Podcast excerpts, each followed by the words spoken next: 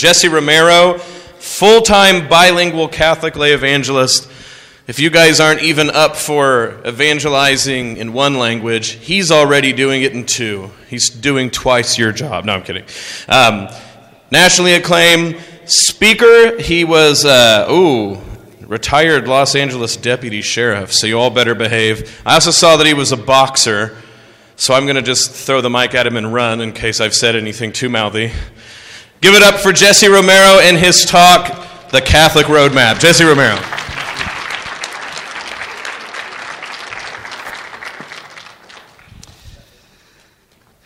Good morning, young people. I'm going to build on what Jib just said right now to you, and it'll be like part two.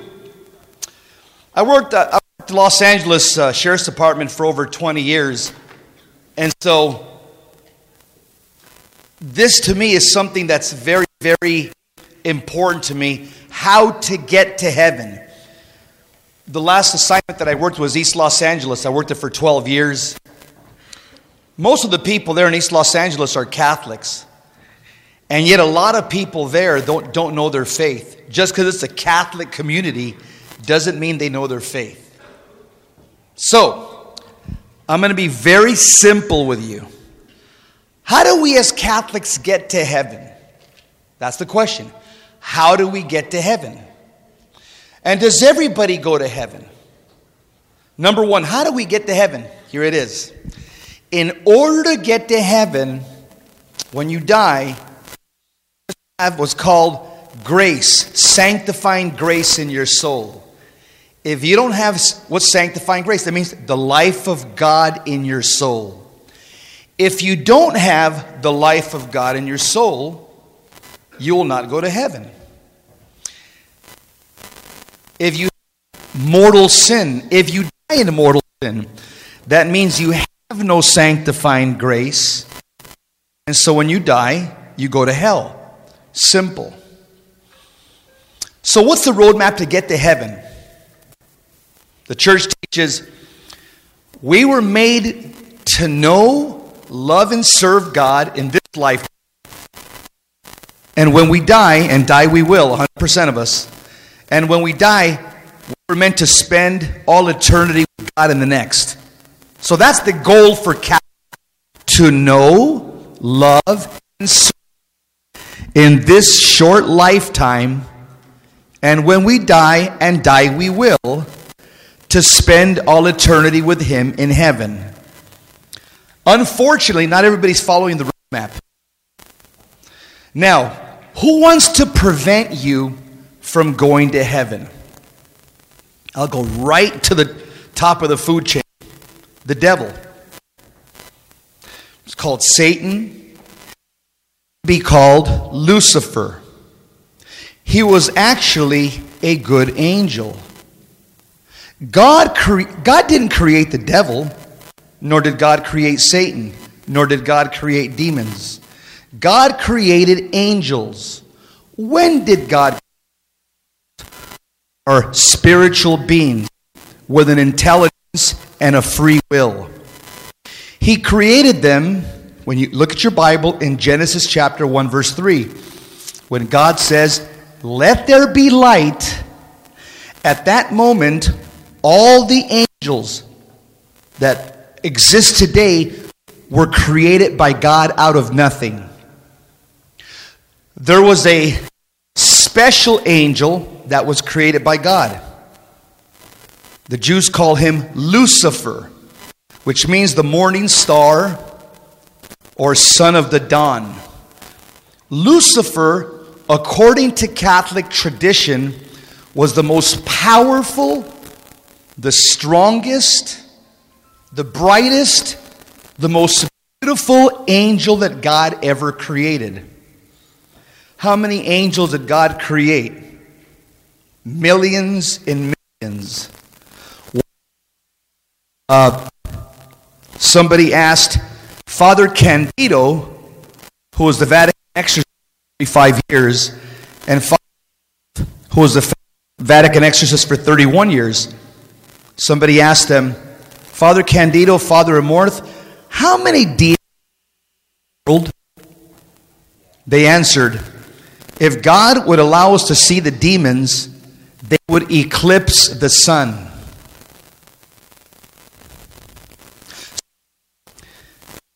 Angels were created by God out of nothing, and there was a super angel called Lucifer.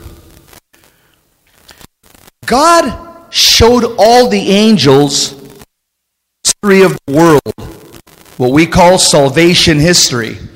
God showed all the angels Adam and Eve, Noah, the Tower of Babel, the journey of Abraham, the rise of Moses, the dynasty of King David. God showed the angels his plan. And when God showed the angels that he would become a man, that he would take a human body from a Jewish virgin called Mary, daughter of Joachim and daughter of Anne, when God showed the angels the incarnation that God would become a man, Lucifer rebelled against God's plan. He stood up and he said, I will not serve. At that point, there was a rebellion in heaven. The Catechism and St. Thomas Aquinas say that the sin of Lucifer was pride and envy, two of the seven deadly sins found in Proverbs chapter 6 verse 16. Lucifer, according to Catholic tradition, was the highest order of angel. He was a seraphim. The word seraph means the burning ones. This is like God's secret service. They post around the throne of God, they're the closest to God. Well, a battle ensued in heaven. There was a relatively smaller angel in stature and in, even in, in terms of rank. His name was Michael. The name Michael means who is like unto God. A third of the angels followed Lucifer in his rebellion. Michael steps forward and tells this giant angel. The fathers of the church say that Michael and Lucifer facing each other off would have been like David the David and Goliath battle in heaven. Michael points at Lucifer and he says, Mikael. In Hebrew, that means, Who is like unto God? In other words, Michael's telling him, Lucifer, you're not God, and we're not going to follow you. You're just an angel like us. A battle ensued in heaven.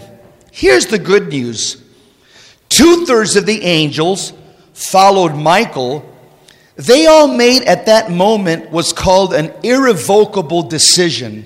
In other words, that means the bad angels, who are now called demons, they can't repent. They can't go back on their decision.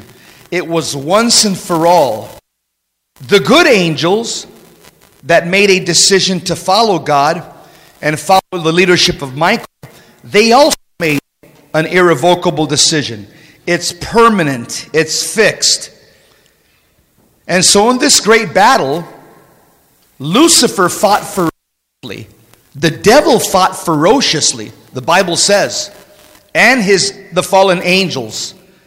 And the Bible says they lost the fight, and Lucifer and these fallen angels were sent. I want to see how much you know your Bible. Were they thrown to hell Purgatory or planet Earth? Earth. They're here. And now they're called demons. The name demon in Greek it means divides. The word demon means one who That's what demons do. They want to divide from God divide you from your faith, divide you from your family, divide you from good, beautiful, or true. Lucifer, his name now, they call him the devil or they call him Satan. The name, the name devil means the slanderer. Don't put my hand there. Okay, thank you. The name devil means the slanderer. It also means the destroyer. So, what does the devil want to do? What's his name mean? The destroyer. What does he want to do to you? Destroy you. What do demons want to do to us? Divide us from God and from goodness and beauty and truth, which are the three transcendentals that point to God. And so, on planet Earth, we are right now, we're not home. This is foreign land. We are in a fight. That's why the church on earth, it's called the church militant, which means as Catholics, we're fighting every day using the tools of our faith to get to heaven, to get our families to heaven and our friends. We want to get as many people to heaven as possible. We were made for heaven. We were not made for planet Earth.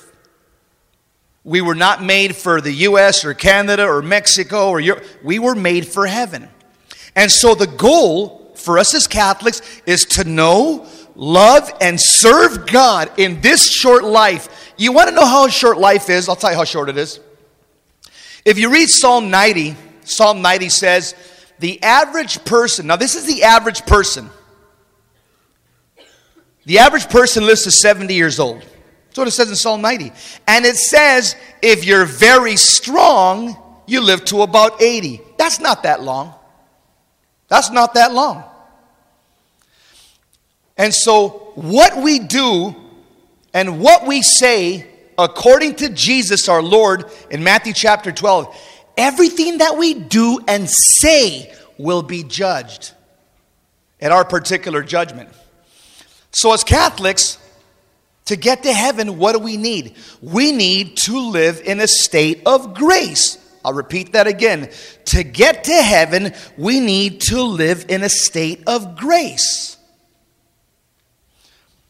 You know, there's a lot of demonic activity right now in America. A huge amount of demonic activity. In fact, Satanism has been normalized in America through the pop culture, through Hollywood, through the media. For example, there are some public schools that have, they hire Church of Satan members to do their after school uh, babysitting or student, you know, w- watching the students until the parents come pick them up. I won't mention the school districts. There's also some school districts that have satanic coloring books that they pass to the kids in school. You have a lot of satanic members that rent government buildings on the weekend, and the government rents it to them or leases it to them and they hold satanic services. They also do this in many secular colleges. Hollywood has many sitcoms and many movies just on. There's one guy called Lucifer. It's been on for a while. He's an LAPD cop. The devil, he's a cop. Takes people to jail. Uh, you know, and so people say, Mom, Dad, he, he's a good guy. He takes bad guys to jail in LA. See the confusion? The diabolical confusion. This is exactly what the devil wants. He wants you to get an under to believe that he's not evil, that he's your friend. He hates you. He's a spiritual serial killer. He's a predator. He is pure evil. He will never repent. Don't ever bother saying, I'm going to pray for Satan so that he can have a conversion. Ain't going to happen.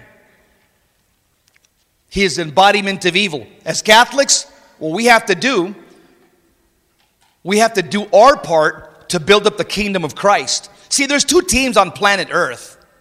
I know when you watch sports, there's all kinds of teams. Okay, that's That's not going to be around too much longer. On Judgment Day, that'll all be gone. There's only two teams on planet Earth, and you have to decide what team you're on.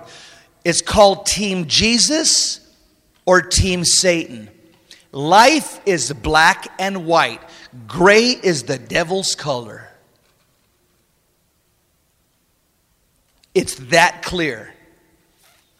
And so, as Catholics, let me give you some tools that's going to give you an advantage so that you can live in a state of grace.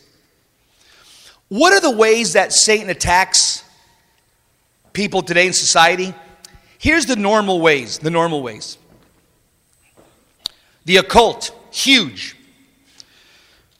I can tell you this, especially in the Hispanic community, this is a huge problem.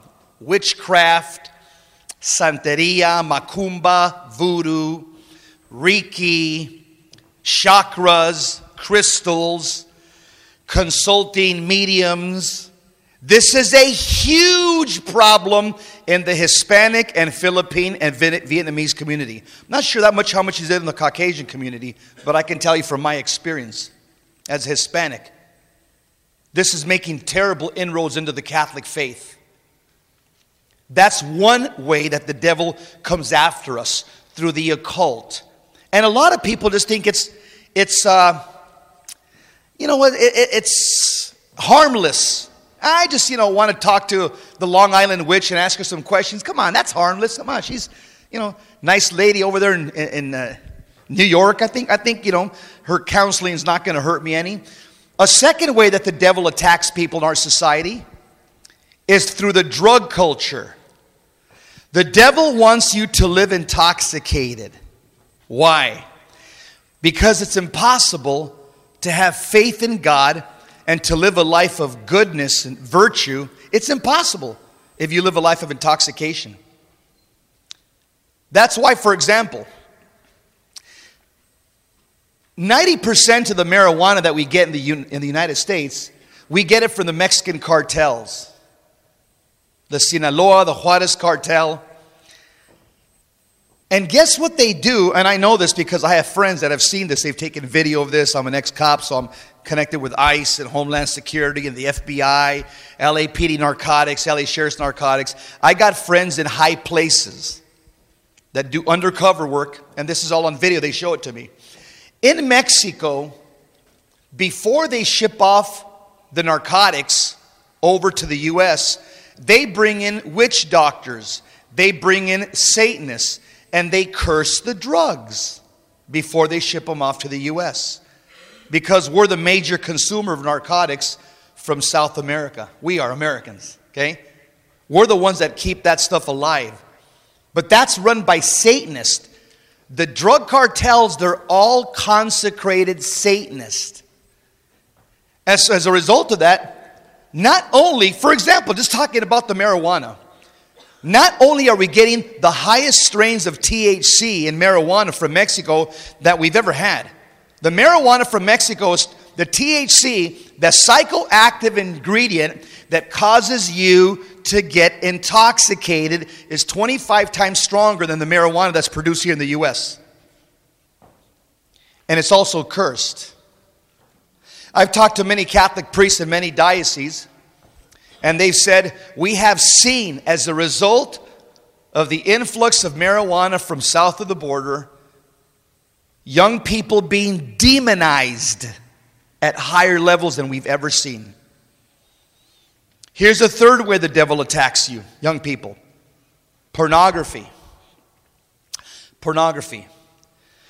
The devil wants to corrupt your mind so that, especially you young men, could never see a woman, the whole person, the, the integral part of a woman, who they are, a child of God, their worth, their goodness, their beauty.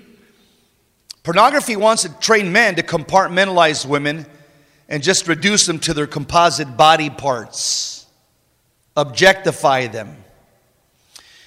You know, I was talking to, I used to do a Bible study in Hollywood for about three years to a bunch of Hollywood actors. I'd get about 25 Hollywood actors every Sunday for about three years. And uh, a lot of the women that would show up were ex Playboy bunnies. And uh, they would sit there, we'd pray healing prayers over them.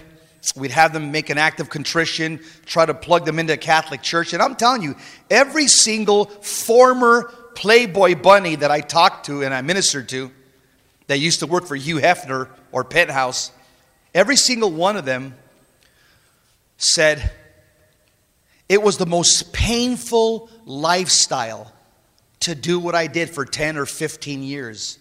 I, ha- I was intoxicated every single day going to work. There's no way, Jess, you can do the things that I did for 15 years with your body without being stoned out of your mind. And they would tell me, these ladies, but because by the mid 30s, the pornography industry discards you. 31, 32, you're gone, and they get the next 17, 18 year old. All these poor women that were broken by the time they're in their early 30s, they would tell me, um, I have nightmares, recurring nightmares as a result of uh, so, much, so, much, so much drugs that I took, working so many years for Playboy, and just all the hideous things that I was paid to do that keep replaying in my mind. They were the most broken women I ever saw in my life. It was pure Satan. It is Satan that runs Playboy, Penthouse, Hustler. These are evil men that run those industries. They are disciples of Satan. As I told you, there are two teams on planet Earth Team Jesus and Team Satan. And you have to decide every day whose team you're going to be on. It's that simple. You don't need a PhD in anything to figure this out. Life is black and white. And you, as a Catholic, if you want to stay on the winning team, you have to stay. Here's the term it's called living in a state of grace. But I'll make it simpler. What does it mean to live in a state of grace? Be a friend of Jesus. If you're not a friend of Jesus, you're a loser. If you die and you're not a friend of Jesus, you lose forever. That's called dying in mortal sin. You want to be a winner in this life and in the next? Be a friend of Jesus. Or, in more catechetical terms, live in a state of grace. So, how do I live in a state of grace? How do I become a friend of Jesus and stay a friend of Jesus? Well, by baptism, you're already part of the body of Christ. You're already in the family. Okay, you did nothing to, to merit it. God brought you in gratuitously just through baptism. And then God has strengthened you. Baptism makes you a child of God, confirmation makes you a soldier of God. Those of you that are confirmed are no longer children of God, you're soldiers of God. And so that gives you, or that puts an obligation on you. That puts an obligation on you to stand up for Jesus. I'll give you a couple of examples of standing up for Jesus, okay? So you can see, okay, so Jess, what do you mean? I got to stand up for Jesus. I'm a soldier of God. So I'm looking at the time, I got 20 minutes. I'll give you one, one example. When I was a cop working in the largest sheriff's department in the world, and I worked all the coolest jobs the academy, training staff, undercover, I worked all the cool jobs. I remember this one Saturday I was working overtime. I worked night shift. I love night shift because I figure if you're going to be a cop, you need to work 4 to midnight. That's where all the action's at. You're going to be chasing people, you're going to be in in pursuits, car pursuits. I, I was one of the guys that pursued O.J. Simpson. You guys probably don't recognize who he was. I was one of the 16 cars we chased him down all the way to his house in Beverly Hills. I was in the I was in the Rodney King riots. I almost got killed. Thanks be to God. Thank you Jesus that I survived. But here was one. I remember a Saturday morning. I signed up for day shift overtime. Christmas was coming up. I needed some extra money, and uh, before you hit the streets, you have like a meeting, it's called roll call or briefing. So we go to briefing, and the, the, lieutenant gives you the assignments. They'll say, okay, this part of East LA here, a lot of narcotics are being, we want you to saturate this area. Over here, uh, we've got a serial rapist over here, be on the lookout. So they, they tell you what to watch for and some of the activity that's going on in the streets before you hit the streets. Well, I remember the lieutenant said, Hey, Romero, uh, on Whittier Boulevard and Kern Avenue, there's a clinic, there's a doctor's clinic, and I would like you to go out there, take a couple of cars, and I want you to, to arrest everybody that's praying in front of the clinic. So I'm saying, hmm, what? In my mind, I'm saying, what? You want me to arrest people that are praying in front of a clinic? So I said, Lieutenant, what, what, what kind of clinic is it? He didn't want to say. I said, Is it an abortion clinic? He says, It doesn't matter. He says, That doctor gives a lot of money to the police athletic league. He's a good friend of the sheriff. So you go out there and you arrest everybody who's praying in front of his clinic. I'm with 30 guys on day shift, and they're like, Romero, take as many cars as you want. You need a helicopter, take a helicopter, get as many police dogs. Everybody's going to jail, you understand? I'm looking at all the guys in the room, and they're like barbarians. They're going, woo, woo, woo, woo, woo. I'm like, This lieutenant just asked me to do something illegal. I got 30 cops in the room that ran to the locker, got their riot helmets and their batons, and they're looking at me to go out there and lead this posse to arrest people praying in front of an abortion clinic. I'm looking at most of the people in the room. They're all Catholic schoolboys. I know who they are. Salesian High School graduate, Cantwell High School graduate, Sacred Heart graduate, all Catholic schoolboys. All of them, all of them ready to go do something illegal because they were told to by their superior. I tell the lieutenant, I said, Sir, I said, um, you're going to have to get somebody else. I can't, I can't do what you're asking me. What? You can't. Are you defying a direct order? I said, Lieutenant, what you're asking me to do is wrong. You're asking me to do something that's fundamentally wrong. It's an, it's, it's an unlawful order. I said, What do I arrest them for? Can you tell me? Because I know the penal code very well. And praying in front of an abortion clinic is not against the law. So, what do I take them to jail for, Lieutenant? He says, Make something up. You're smart. He goes, You're a smart street cop. I know you'll figure something out, make something up. I said, Really? I said, Lieutenant, you got the wrong guy.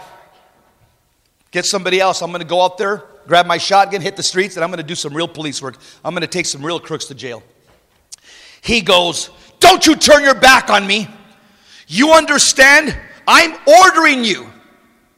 That's insubordination. I will call the captain up. I will have you suspended. You do not turn your back on me, Romero.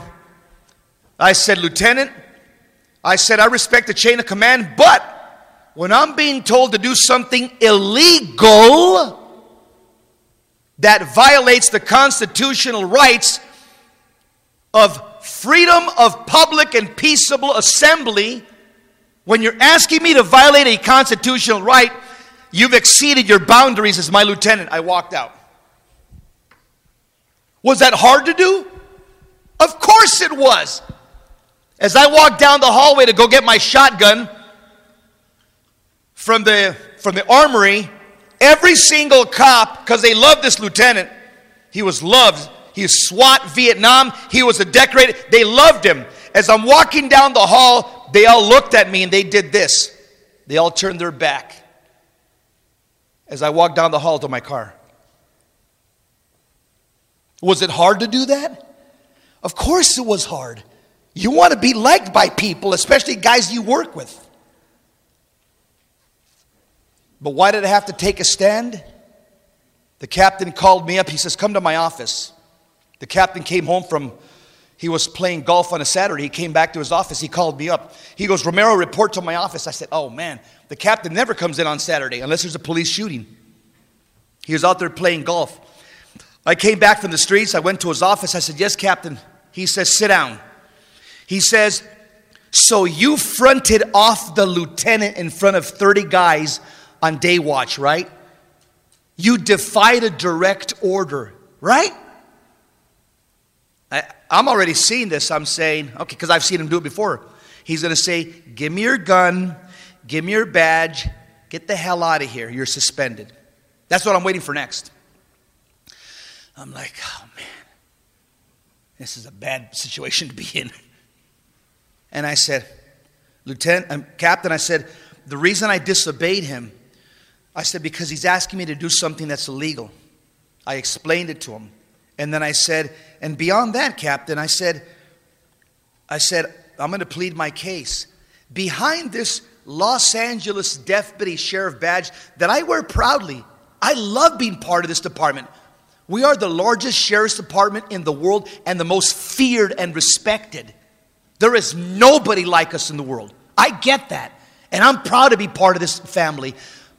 But I can't, but beyond underneath this badge, Captain, beats the heart of a Catholic. Underneath this uniform, there's a Catholic man that surrenders to a higher power. You know what he said to me? He looked at me. I'm saying, Oh no, here it comes. You're suspended. You know what he said? He looked at me for about a minute. Then he stood up in his desk. He goes, Stand up. I'm like, Here it comes. He sticks his arm out and he goes, Romero, he says, I'm glad you work for me. He said, We need 10,000 cops that think like you. Go back, hit the streets. I looked out in the parking lot. The captain had just moved that lieutenant immediately. Pack your bags, get out of here. Shipped them off to Catalina Island. It's an island off the coast of California. Put him on graveyard shift. He says, You'll never see him again. See, I trusted in Jesus. I said, Lord, I'm going to do the right thing, and I trust in you because ultimately, beyond the LA Sheriff's Department, I'm part of Team Jesus. I'm part of something way bigger than the LA Sheriff's Department. And I can't compromise my principles. And neither can you. And you're going to have those challenges for the rest of your life. You're going to have those stand up moments. Are you going to stand up for Jesus? Or are you going to be one of those Catholics that's all talk, talk, talk? One of those jawbone Catholics. We got too many jawbone Catholics, all talk. And we got too many spineless Catholics, no backbone. We need Catholics that have courage and fortitude right now. We need leaders, not followers. Jesus doesn't need fans, he needs gladiators. That's who you are. That's what you're called to be. You're called to greatness. God has some special plan for you. You're called to be the leaders of your generation. Another opportunity I had, God will give you these opportunities all day long. All day long. There's this bad guy that we're looking for. He shot up a police car. We have a felony search warrant for him. I had arrested him when he was 13 years old. He killed his, his teacher. He went to school, took a gun at the age of 13, and shot his teacher dead. Shot two other students, held them hostage. 13 years old. We surrounded the school.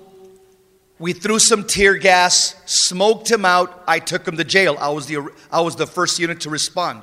It was my call. He was in jail till he was 21. At 21, he was released by the California Youth Authority. And so at briefing, the watch commander says, Be on the lookout for this guy. He just got out of California Youth Authority. He's working for the Mexican mafia, selling high powered weapons. He's selling, uh, he's moving meth and cocaine from Mexico through all the streets of East Los Angeles. I looked at the picture. I said, Hey, Lieutenant. I said, He's locked up. He goes, No, he's not. I said, I took him to jail when he was 13. He killed a school teacher. He said, No, he's, he's out. And this guy is bad news. Bad news. Well, his name was Mark, and I knew where he hung out. I knew the places that he hung out at, so I'm patrolling those areas. And we get a call, me and my partner. It's about 7 p.m. Friday night. Uh, a 911 call. Uh, somebody would just got shot on Whittier Boulevard, Atlantic Avenue, a big old major intersection in East Los Angeles. We're the first unit to respond. We're about two minutes away, red lights and siren. We get there. I start trying to find uh, information from the witnesses to put out a crime broadcast, get a helicopter, get some backup. There's about 200 people around the street. There's a kid on the floor. He's on his back. He's been shot nine times with a Glock. Every time he breathes, Every time he exhales, blood comes out like sprinklers about an inch high from nine holes in his stomach and his chest. I look at him, and who is it? It's Mark, the guy we're looking for, the guy that I arrested, the real bad guy. In fact, this kid was so bad, he had a tattoo across his neck like this in, in uh, Roman letters. It said, Wicked. He would not answer to his name. He got kicked out of six high schools in East Los Angeles. You know how hard it is to get kicked out of a high school in Los Angeles? He got kicked out of six. He was feared. All he did for seven years in youth authority was lift weights eat 3,000 calories a day. He was about six foot one, about 270 pounds hard. He had about a 29 inch waist and about a 52 inch chest. He looked like an upside down pyramid. And he was mean. And across his neck said everything about him wicked. He would not answer. If you called him by his name, he wouldn't answer. He wouldn't answer a cop a principal, a teacher, the mayor, anybody, you have to call him wicked. So we pull up to Atlantic and Whittier, who's on his back with nine bullets in his chest. Wicked. My partner runs up to give him first aid, and he looks at me, goes, Jess, it's Mark. I said, I know. We were looking for him. We had two felony arrest warrants from him. He was, it was a be on the lookout for Mark Covarrubias. My partner was another practicing Catholic. We worked together the night shift. They used to call us the Soul Patrol. Man, we took a lot of people to jail, but we laid hands on a lot of people too. When people wanted to know about Jesus, we say, Well, you are our guest in the back seat of our car. You want to know Jesus? We're going to talk to you about Jesus right now. Take him to jail, take the handcuffs off. You want to, you want to receive Jesus right now? Yeah, officer, I do. Let's pray right now. Right now, right now.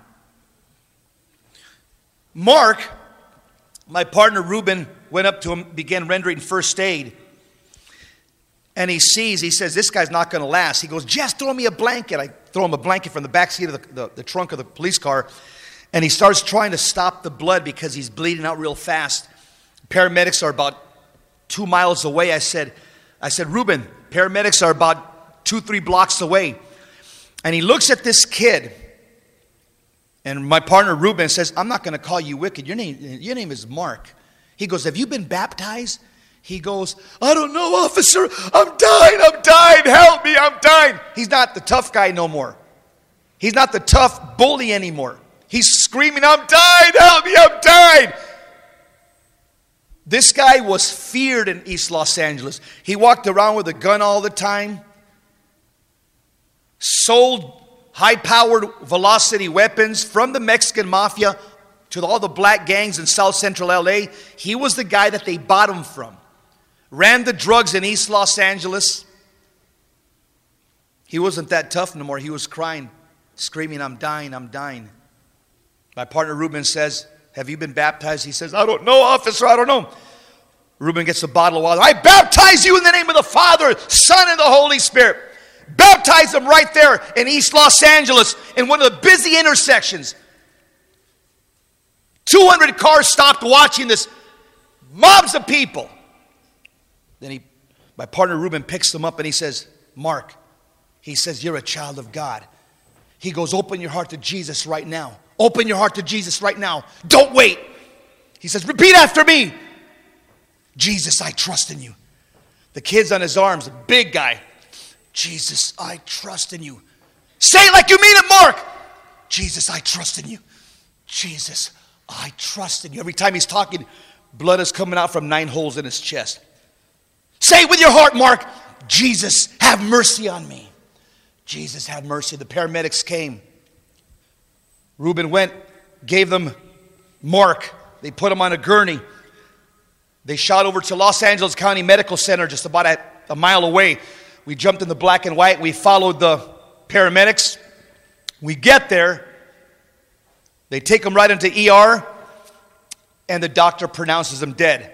The paramedics told me and my partner, said, the whole time in the back of the paramedics van, your patient was saying, Jesus, I trust in you. Jesus, have mercy on me. Let me tell you something. God is so good. Mark Covarrubias was going to hell. He lived objectively in mortal sin. He was an evil, wicked guy. But he pulled the same Dismas. He saw the light at the end because a cop named Ruben Nava had the guts in uniform to say, You don't need the criminal justice system, you need Jesus, and I'm going to give it to you right now. And because Ruben ministered to him on a Friday night in police uniform, Mark Covarrubias one day will be in heaven. You got to decide what team you want to be in.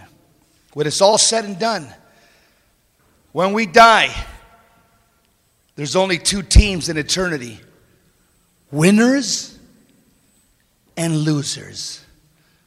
In the name of the Father, Son, the Holy Spirit, amen.